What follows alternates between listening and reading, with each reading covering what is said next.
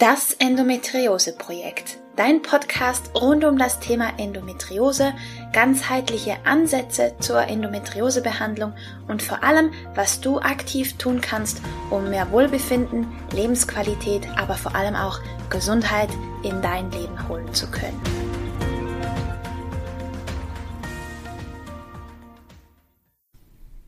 Hallo und herzlich willkommen zu einer weiteren Folge von Das Endometriose Projekt. Ich bin Romina Skalke und ich freue mich riesig, dass du heute eingeschaltet hast. Wir setzen die Interviewreihe heute fort mit Tobias Hopfner, Osteopath und Heilpraktiker und wir sprechen in diesem dritten Teil des Interviews über den Einsatz von bioidentischen Hormonen.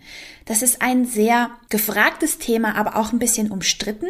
Auf alle Fälle finde ich es toll, dass Tobias sich diesem Thema angenommen hat und und das auch so erfolgreich in seiner Praxis anwendet. Viele von uns wünschen sich nämlich Alternativen zu den künstlichen Hormonen und haben fast schon ein schlechtes Gewissen, wenn sie zur Pille oder zu Hormonen greifen müssen oder wollen, um einfach die Endometriose irgendwie einzudämmen.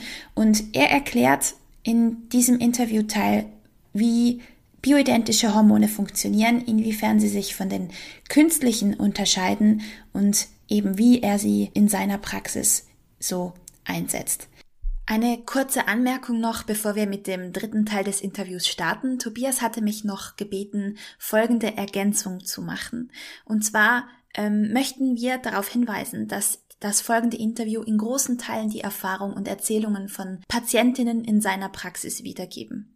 Das soll keine Verallgemeinerung darstellen und natürlich auch kein Angriff auf die Schulmedizin oder auf die Pharmaindustrie sein. Das ist lediglich sein persönliches tägliches Erleben in seiner Praxis und eben die Erfahrungswerte, die an ihn herangetragen werden.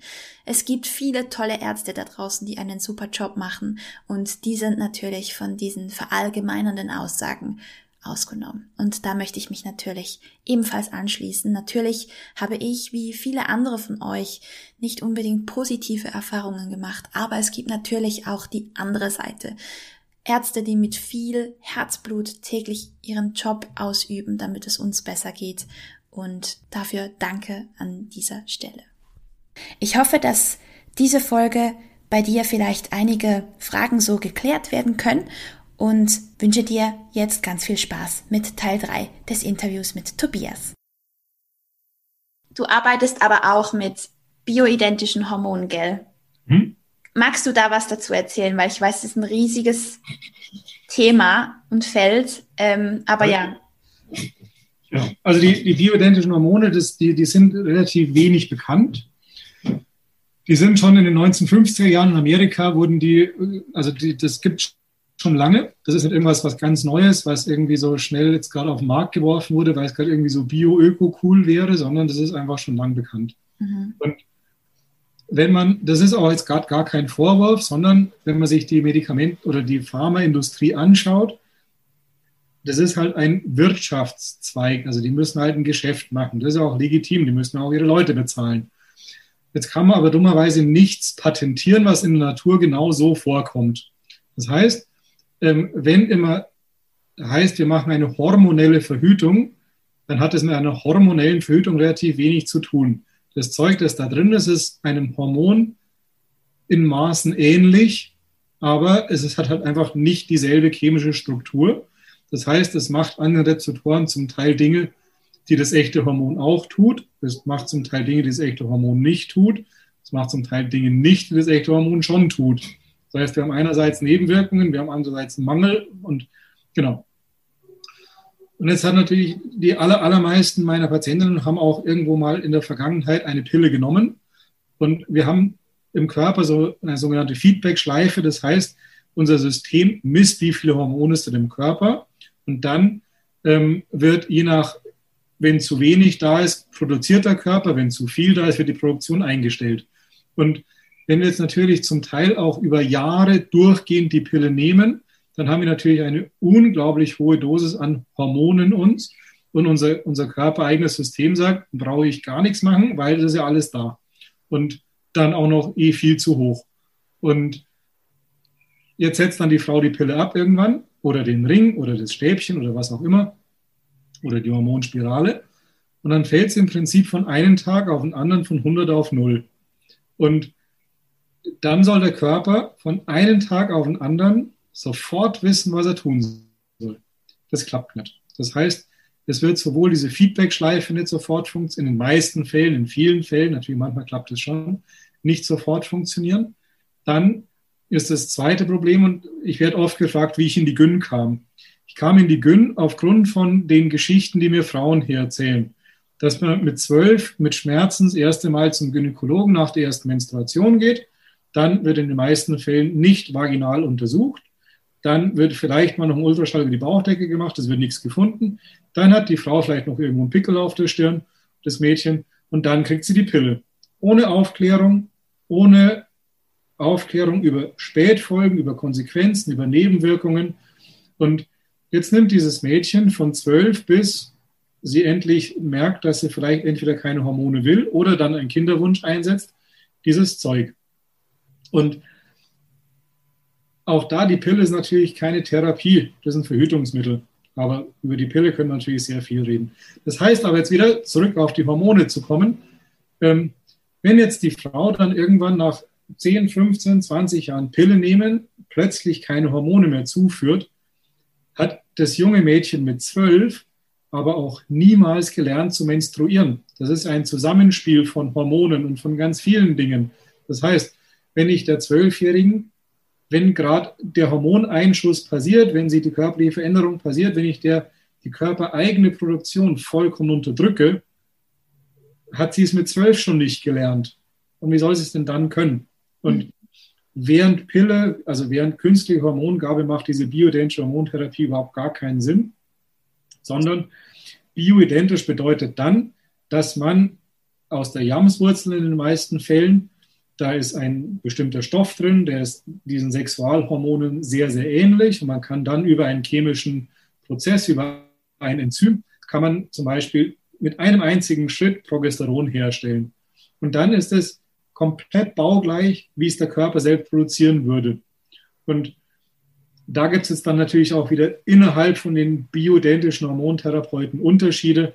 Da gibt es dann von homöopathischen Potenzen, wo aber noch Stoff drin ist, also wo es nicht ähm, ein Tropfen auf, auf Bodensee, wie es immer so schön gesagt wird, sondern da ist Stoff drin, da ist echtes Hormon drin, mhm. wo aber der Körper, das heißt, er bekommt sowohl Stoff, als auch wird der Körper selbst motiviert, etwas zu tun, als auch es gibt dann von Ärzten, kann man auch hochprozentige Hormoncremes geben, die dann aber häufig sogar überdosierend sind, in meiner Meinung.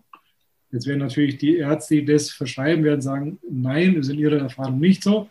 Da will ich jetzt auch gar nicht richtig und falsch, sondern meine Idee ist letztendlich zu sagen, wenn wir es wieder hochprozentig geben, wird der Körper wieder nicht animiert, selbst was zu tun.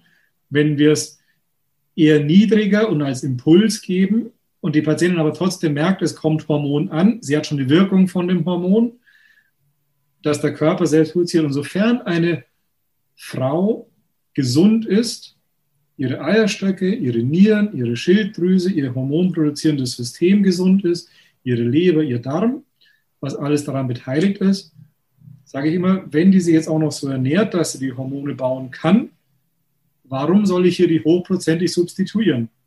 Es ist im Prinzip die komplette Anlage da, dass sie es selbst bauen kann. Ich muss ihr nur zeigen, wie. Und deswegen bin ich eher auch da, wie in fast allen, mit dem sanfteren Ansatz positiver. Und auch da ist es so, das soll keine Lebzeittherapie werden. Das ist nicht so, dass dann vor allem junge Frauen, wenn man sagt, das ist der, die körperliche Voraussetzung ist da, es selbst zu können. Mhm. Das ist eine Unterstützung. Und dann soll das aber irgendwann ausgeschlichen werden. Und auch innerhalb dieser Hormongaben sagen die Bioidentler, die Patientinnen sollen auch ganz viel auf sich selbst hören. Die sollen ganz viel fühlen. Die sollen ganz viel sagen, oh, das Hormon tut mir gerade total gut und das tut mir gerade weniger gut. Und da vielleicht auch Dosen anpassen. Und es klappt aber eben nur, wenn die Dosis äh, relativ gering ist, weil wenn ich hoch dosiere und dann noch höher dosiere, dann bin ich da gleich wieder in der Überdosierung. Und das wird zum Beispiel oft auch vergessen, dass man Hormone auch einfach zu viel haben kann. Also es ist auch nicht immer nur das zu wenig an Hormonen, sondern auch ein zu viel an Hormon hat Nebenwirkungen. Genau. Und deswegen, da ist die bioidentische Hormontherapie super. Und da sind wir natürlich auch jetzt wieder bei den, eine Mischung wieder aus Osteopathie, Endometriose, allem. Wenn wir wieder Spannungen im Bauchraum haben, unter Umständen die Eierstöcke nicht suffizient versorgt werden, dann sind wir jetzt eben nicht bei der gesunden jungen Frau. Mhm. Sondern sind wir bei der jungen Frau, die Stress hat, dass die Eierstöcke vielleicht nicht ausreichend mit Blut und Nährstoffen versorgt werden und die Eierstöcke nicht ausreichend selbst Hormon produzieren können. Und dann wird die vielleicht auch in den Mangel sein. Und dann kann man die natürlich wieder unterstützen und sagen, da kann man Hormon zuführen, wenn es der Körper eben nicht selbst schafft. Und es gibt ja auch einfach ganz viele, wo während den Operationen Eierstöcke und Eileiter entfernt werden. Und da ist dann auch einfach das produzierende Hormon oder das produzierende System natürlich sehr, sehr stark eingeschränkt. Ja. Ja, und ich finde es ich find's toll, dass du es wirklich auch ganzheitlich angehst, denn ähm, eben die meisten kommen wahrscheinlich nach einer jahrelangen Standardtherapie, das heißt mit Pille und Schmerzmitteln ist Leber und Darm und Immunsystem und sowieso schon alles sehr in Mitleidenschaft gezogen in der Regel und unterversorgt oder einfach schon das System sehr überlastet mit überhaupt auch das ich meine, die, die, die Neben, mit den Nebenwirkungen der, der Pille oder der künstlichen Hormone überhaupt umgehen zu können, beziehungsweise das abzuarbeiten. Also, um dich ein bisschen zusammenzufassen, also ich probiere es zumindest. also die bioidentischen Hormone sind eigentlich da, um das natürliche Gefüge, die natürliche Balance wiederherzustellen, so quasi als Stützräder zu fungieren, damit ähm, Frau wieder den eigenen Zyklus in Balance bringen kann, überhaupt der Körper lernen kann, je nachdem selber die Hormone so herzustellen, wie sie es tatsächlich braucht, oder? Genau. Und noch zwei Sachen. Mhm. Ähm, das erste, es soll kein Pillenbashing hier sein, was ich gerade mache, sondern ich erlebe das auch bei vielen meiner Studentinnen immer wieder, die kriegen relativ schnell mit, was ich so tue. Und dann kommen sie oft zu mir in Behandlung und sagen, ah, ich will jetzt die Pille loswerden, da habe ich keinen Bock mehr drauf. Und dann kommen sie oft zum vierten, fünften Semester wieder mit gesenktem Haupt, wo ich schon mal denke, was ist los mit euch? Und dann so, ja, ich nehme die Pille jetzt wieder, weil ich so eine Angst habe, schwanger zu werden. Und dann sage ich immer, super, nimm sie, weil wenn eine Frau die Pille als Verhütungsmittel nimmt, dafür ist sie erstens gebaut.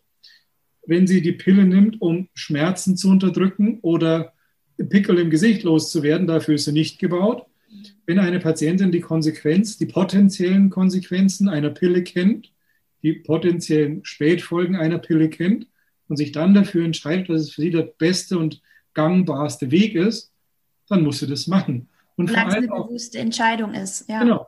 Und wenn es kein, kein, kein, kein Fehleinsatz ist, weil es ist kein Schmerzmittel und es, es heilt keine Menstruationsbeschwerden und es heilt keine äh, Pickel.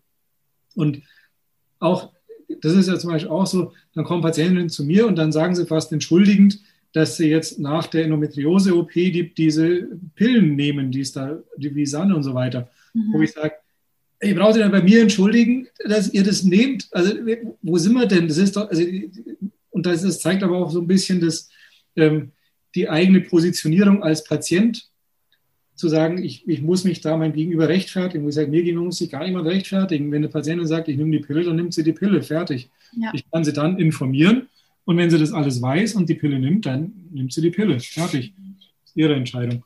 Und wenn eine Patientin nach einer Operation die Pille nimmt und sagt, damit ist meine Endometriose im Griff, super, soll sie das machen. Dafür ist, ja.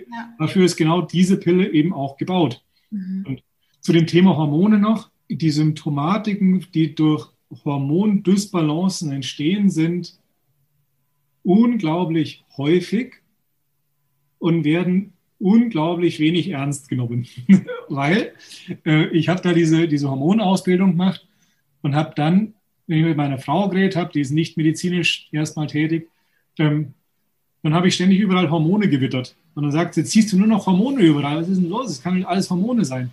Aber wenn man mal so Themen wie Schlafstörungen, PMS, vielleicht Niedergeschlagenheit, Haarausfall, Hautproblematiken, Verdauungsbeschwerden. So, und jetzt ähm, hat wahrscheinlich schon die Hälfte der Zuhörer sagt irgendwie mal, ja, das könnte schon sein. Genau. Und, dann, genau. Und wenn man damit aber zum Arzt geht und sagt, oh, ich schlafe irgendwie so schlecht, wenn ich meine Tage habe oder in, dem, in der zweiten Zyklushälfte oder so, da gibt es keine Reaktion drauf. Null. Das ist, das wird nicht einmal aufgeschrieben. Schlafstörung ist irrelevant, außer man kommt da als Zombie hin. Ähm, Haarausfall. Ja, fällt halt aus, gell? Trockene Haut. Ja, Scheidentrockenheit. Interessiert doch keinen. Ja. Das sind aber alles so Sachen, die man unter anderem auf Hormone zurückführen könnte. Und genau. Ja, auch die, auch Libidoverlust ist ja auch ganz häufig. Libido, ganz Riesending. Genau, und, ja. Und wenn man sich zum Beispiel auch so was wie Scheidentrockenheit, wer kommuniziert das denn? Welche Frau kommuniziert das denn, dass sie ein Problem hat mit Feuchtigkeit? Man erzählt es doch nicht. Und ja. dann kann man sagen, na ja, aber wir haben halt ein Hormon, das ist für die Schleimhäute zuständig. Und das ist Vitamin D abhängig, das heißt Sonnenlicht. Das heißt, wenn wir in den Wintermonaten irgendwie trockene Nasen, trockenen Mund, trockenen und die Scheide ist halt einfach nur eins von vielen Schleim, eine von vielen Schleimhäuten im Körper. Aber wenn wir die, dann sind wir wieder zum Beispiel bei einer, einer, einer Eingangsfragen, Verdauungsstörungen. Ein riesen Schleimhautgebiet, riesengroß. Das heißt, wenn wir dieses Estriol heißt das Hormon, wenn wir das nicht ausreichend haben, dann kann es sein, dass einfach die Schleimhäute des Körpers da in Mitleidenschaft gezogen sind. Und da bin ich wahrscheinlich bei 80 Prozent meiner Patienten. Darm, Augen, Nase, Allergien und so weiter. Lunge, Herz, das ist alles Schleimhaut. Und das ist Orpel, so viel Lebensqualität, die einfach flöten geht. Genau. Und nur weil man sich nicht drüber reden traut. Ja. Und ist das auch eine junge Frau natürlich, ich verstehe das ja auch, ich bin jetzt ein 40-jähriger Typ und man kommt das erste Mal hin und sitzt vor einer, erzählt man jetzt sofort seine intimsten Details, aber ähm, dann hat, und ich finde die Reaktion darauf ist halt immer entscheidend und wichtig, weil wenn die dann sagt, ich habe Schmerzen beim Sex und ich sage, dann ist es komisch. Und wenn ich sage, cool, dass Sie darüber reden, weil das haben ganz viele und keiner redet drüber und deswegen ist jede Frau damit alleine und sie mhm. sind nicht alleine damit, mhm. dann ist es aber doch irgendwie die Reaktion, wo eine Frau sagt, oh, cool, der, der nimmt mich irgendwie jetzt gerade mal an in dem, was ich sage und, und eben auch dieses Alleine sein. Ja, das total. Ist Wahnsinn. Ja. Wie viele Frauen vor mir sitzen und mir von Beschwerden erzählen, die ich den ganzen Tag erzählt bekomme. Allein zum Beispiel auch eben, wie in gynäkologischen Praxen mit ihnen zum Teil umgegangen wird und ihnen dann zu sagen, du bist nicht alleine damit. Das mhm. ist gang und gäbe. Das ist ganz normal. Ja. Patienten, die zu dem Gynäkologen gehen und sagen, ich will diese Spirale raushaben und als Antwort bekommen, nee, die hat 240 Euro kostet, die bleibt drin. Höre ich reihenweise. Ja. Sagen, wo sind wir denn? Das ist doch Ihre Gebärmutter. Ja. Sie haben das Geld bezahlt und sonst niemand. Ja. Und wenn Sie sagen, ich will das Ding raushaben, dann ist das Ding raus. Fertig. Lustig, das war bei mir fast genau gleich. Ich hatte ähm, die Spirale zweimal. Das erste Mal ist sie von selber verrutscht. Und das zweite Mal war sie dann lange genug drin, dass ich gemerkt habe, dass sie mir noch mehr Beschwerden verursacht, als dass es mir eigentlich äh, geholfen hat.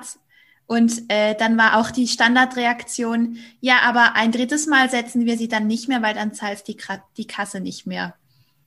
Und so, ja, schön. Ich will sie auch kein drittes Mal mehr. Ich weiß jetzt, dass sie nichts ja. für mich ist. Vielen Dank. Ja. ja. Genau. Und dann wird man praktisch so das, wie man sich fühlt, ist egal, aber man hat ja Geld dafür bezahlt und deswegen muss man es jetzt eigentlich drin lassen. Genau. Nee. ja. Eigentlich total bekloppt, was in diesem Lebensbereich passiert, was wir in anderen Lebensbereichen nie und nimmer akzeptieren würden. Ja. Und das ist aber auch was, was ich hier in der Praxis ganz viel mache, diese Entmündigung aufheben. Bei mir ist jede Patientin Standardfrage, jede Patientin fragt es, wie oft muss ich denn jetzt kommen? Dann sage ich, auf meiner Homepage steht ganzheitlich und individuell, ich weiß nicht noch, ob es da steht, weil ich diese Wörter mittlerweile sowas von verachte, individuell ist doch schon mal, dass ich Ihnen nicht sage, Sie müssen jetzt fünfmal kommen und dann ist alles gut. Da hört doch Individualität schon auf. Das ist doch die Frage erstmal, wo kommt eine Patientin her? Wie viel Schmerzen hat die? Was ist für eine Vorgeschichte?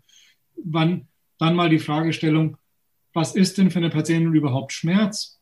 Wie erträglich ist denn Schmerz? Manche sagen, nur ein Schmerzlevel von null, gar kein Schmerz ist für mich akzeptabel eine Patientin, wie die ich vorhin gesagt habe, die jeden Tag vor Schmerz ohnmächtig wird, wenn wir immer sagen, 10 von 10 ist das Maximum, wenn ich die aber 20 Tage während des Zyklus auf einen Schmerz von 5 brächte, dann hat die unglaublich viel gewonnen. Ja. Das heißt, da ist doch schon mal erstmal eine, eine, eine, Realität zu klären. Wir müssen doch erstmal besprechen, wo wir hinwollen und was realistisch und unrealistisch ist. Mhm. Und da kann ich doch dann nicht sagen, wir machen jetzt fünf Behandlungen und dann sind sie gut.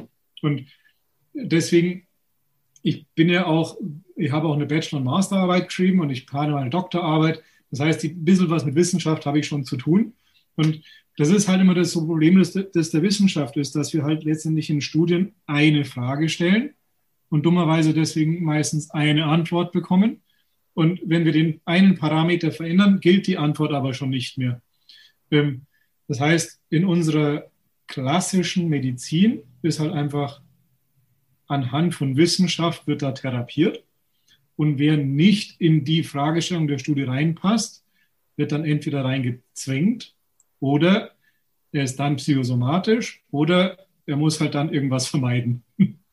Aber es gibt keine Anpassung oder sehr, sehr wenig. Und ich verstehe auch die Ärzte, weil letztendlich, wenn der Arzt eine Therapie anpasst, die standardmäßig so gemacht wird und es läuft was schief, dann steht er einfach mit einem Fuß im Gefängnis. Also, ja.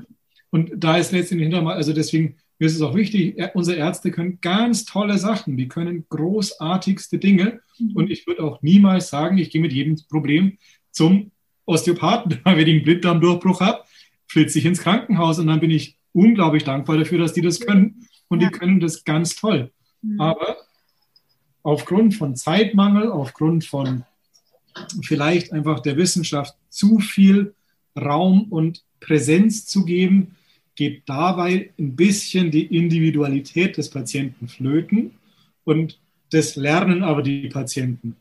Du nimmst jetzt zehn Tage das Antibiotikum und dann ist alles gut. Naja, aber wenn es halt vielleicht schon nach acht Tagen gut wäre oder wenn es noch zwei Tage braucht, den, aber den Faktor gibt es nicht. Und den, da selbst ermächtige ich meine Patientinnen immer, weil ich sage, wir sind fertig, wenn es für dich passt und nicht, wenn es für mich passt. Weil Osteopathen haben eine dumme Angewohnheit, die finden immer irgendwas. Also, so. ja, irgendein Problem gibt es immer. Genau. Und das ist aber eine Fragestellung, macht das Problem, das ich finde, dir auch ein Problem genau. oder nicht? Und wenn es dir keins macht, dann sind wir da fertig. genau, genau. Super. Ähm, also ich glaube, wir könnten noch Stunden und Tage äh, zusammen verbringen und quatschen. Ähm, es hat auf alle Fälle mega viel Spaß gemacht. Wo findet man dich denn, wenn man mit dir in Kontakt treten möchte oder wenn man mal zu dir in die Praxis kommen möchte? Genau. Ich bin in der Nähe von München, in Gräfelfing heißt der Ort.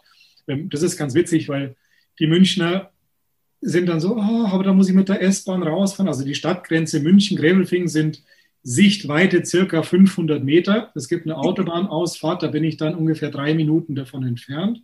Es fährt eine S-Bahn und ein Bus hierher. Also die Anbindung ist gar nicht so schlimm. Und ich hatte jetzt erst wieder kürzlich eine Patientin, die ist fünf Wochen aus Polen hier eingeflogen, um sich von mir behandeln zu lassen. Ja. Weil, naja, aus Polen einfliegen ist, da ist München, äh, Gräfelfing definitiv äh, akzeptabler. Aber ja, in der Nachbarschaft kann nichts Gutes sein. Deswegen München, Gräfelfing findet man mich. Und Genau. Also ich verlinke selbstverständlich alles, dass man dich auch schön findet. Und ähm, ich hätte zum Abschluss gerne noch zwei Fragen, die ich jedem Interviewpartner stelle. Und ja. zwar, wofür bist du gerade dankbar und wofür brennst du? Ich glaube, wofür ich brenne, äh, hört man. Ist ein bisschen durchgesickert, ja. Ja. ich, ich, wundere mich auch über mich selber, weil ich habe letztes Jahr und Anfang dieses Jahres bei einer ganz tollen Frau äh, extra ein Stimmbildungstraining gemacht, weil ich natürlich ganz viel rede. Und ich sagte also, mit meiner Stimme transportiere ich ja auch etwas.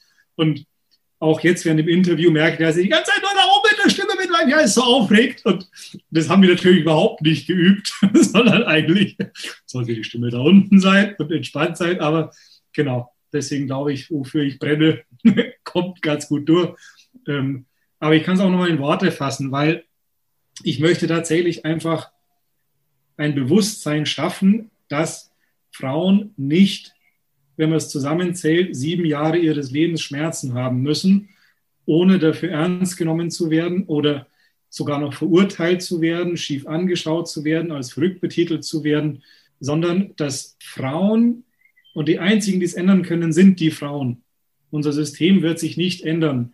Das heißt, eine Frau muss sich so viel wertschätzen lernen, dass sie nicht fünf Tage im Monat Schmerzen toleriert. Das ist mein Ziel. Und was war die zweite Frage? Wofür du dankbar bist. ähm, ich bin für ganz viel dankbar. Ähm, tatsächlich. Ich merke jetzt auch allein während der Corona-Zeit, dass ich, ich schimpfe überhaupt nicht. Um mich herum schimpfen alle. Und ich denke mir mal, warum denn? Ich habe, ich, ich darf arbeiten. Ich bin in einem Alter, in dem ich nicht gefährdet bin. Meiner Frau geht's gut, meinen Kindern geht's gut. Ich lebe letztendlich in einem Land, in dem ich mich frei entfalten darf. Ich darf solche Interviews führen und das, was mir auf der Seele brennt, erzählen und kriege eine Resonanz in meiner Praxis, die dann auch noch positiv ist in den allermeisten Fällen. Und genau, das heißt, es ist sowohl beruflich, darf ich das machen, was ich absolut liebe und privat geht es mir gut und dafür, ja, bin ich für vieles dankbar. Und wenn ich immer noch erwähnen muss, vor allem wenn ich ein paar Tränen produzieren will, sind meine Eltern, weil die mir einfach eine ganz großartige Kindheit beschert haben und ich deswegen glaube ich auch so in, außer ich rede über das Thema, in mir ruhend arbeiten kann. Und, äh, ja. ja. ja schön. Deswegen, Mama, wenn du es hörst, sie hört es aber nicht. Ihr kannst das Interview dann gerne weiterleiten. Das ich sag's dir genau. genau. Ja. Nee, Tobias, also wirklich von Herzen danke. Ich glaube, du hast mit deinen Worten ganz vielen Mut und Hoffnung gemacht. Und ähm, das ist genau das, was eigentlich das Ziel meiner Arbeit ist mit diesem Podcast. Also von daher wirklich nur ein großes, großes Dankeschön. Und vielleicht darf ich noch eine Sache zum Abschluss sagen, weil ich natürlich in letzter Zeit immer wieder Vorträge halte und die auch deutschlandweit zum Teil dann gehört werden und ich dann oft die Anfrage bekomme, ja, ich bin halt in Hamburg, kennst du denn jemanden in Hamburg? Mhm. Ich kenne tatsächlich in ganz Deutschland niemanden. Das macht einfach ganz wenige auch innerhalb der Osteopathie und das soll jetzt, das Ziel ist nicht, mich zu erheben über andere, sondern wenn es andere gibt, super, aber ich kenne einfach keine. Und die Gynäkologie so zentral zu sehen und so wichtig zu sehen, die wird auch leider innerhalb der Osteopathie ganz oft ausgeblendet. Und deswegen der letzte Satz ist nicht das Ziel, dass alle zu mir kommen müssen. Ich habe nur zwei Hände und ich bin auf die nächsten sechs, sieben Wochen ausgebucht. Mehr tun kann ich nicht. Mhm. Aber was ich trotzdem immer wieder mal auch machen kann, ist, wenn mich jemand anruft und sagt, glaubst du, da macht es Sinn, dass man einfach mal kurz telefoniert. Das ist auch nicht tragisch. Und auch da kriege ich immer Vorwürfe von meinem Umfeld, ja, aber das musst du doch alles berechnen, wenn du mit Menschen telefonierst. Nein, will ich nicht. Ich will es nicht berechnen, sondern ich freue mich, wenn eine Frau, wenn ich eine Frau erreicht habe, die sagt, hey, das ist nicht normal. Ja. Auch wenn der ganze Podcast nur eine Frau erreicht, die sagt, das will ich so nicht mehr machen, dann hat es schon einen Sinn ergeben. Kann ich nur bestätigen. Bin da voll, voll und ganz bei dir. Genau. Jawohl. Ja. Perfekt. Danke dir vielmals für das Interview auch. Ja, nein. vielen, vielen Dank und ähm, alles Gute und weiterhin viel Spaß und tolle Erfolgserlebnisse bei deiner Arbeit. jo, danke dir. So, das war der dritte und letzte Teil des Interviews mit Tobias zum Thema bioidentische Hormone. Mich würde sehr interessieren, ob du Erfahrungen hast mit bioidentischen Hormonen und wenn ja, wie diese sind. Hast du da noch Fragen dazu? Möchtest du darüber mehr wissen? Dann lass mich das auch gerne wissen. Dann kann ich das gerne in die zukünftige Podcast-Planung mit einfließen lassen. Und ansonsten freue ich mich, wenn du bei der nächsten Folge wieder mit dabei bist und wünsche dir einen wunderbaren Tag. Alles Liebe und bis bald.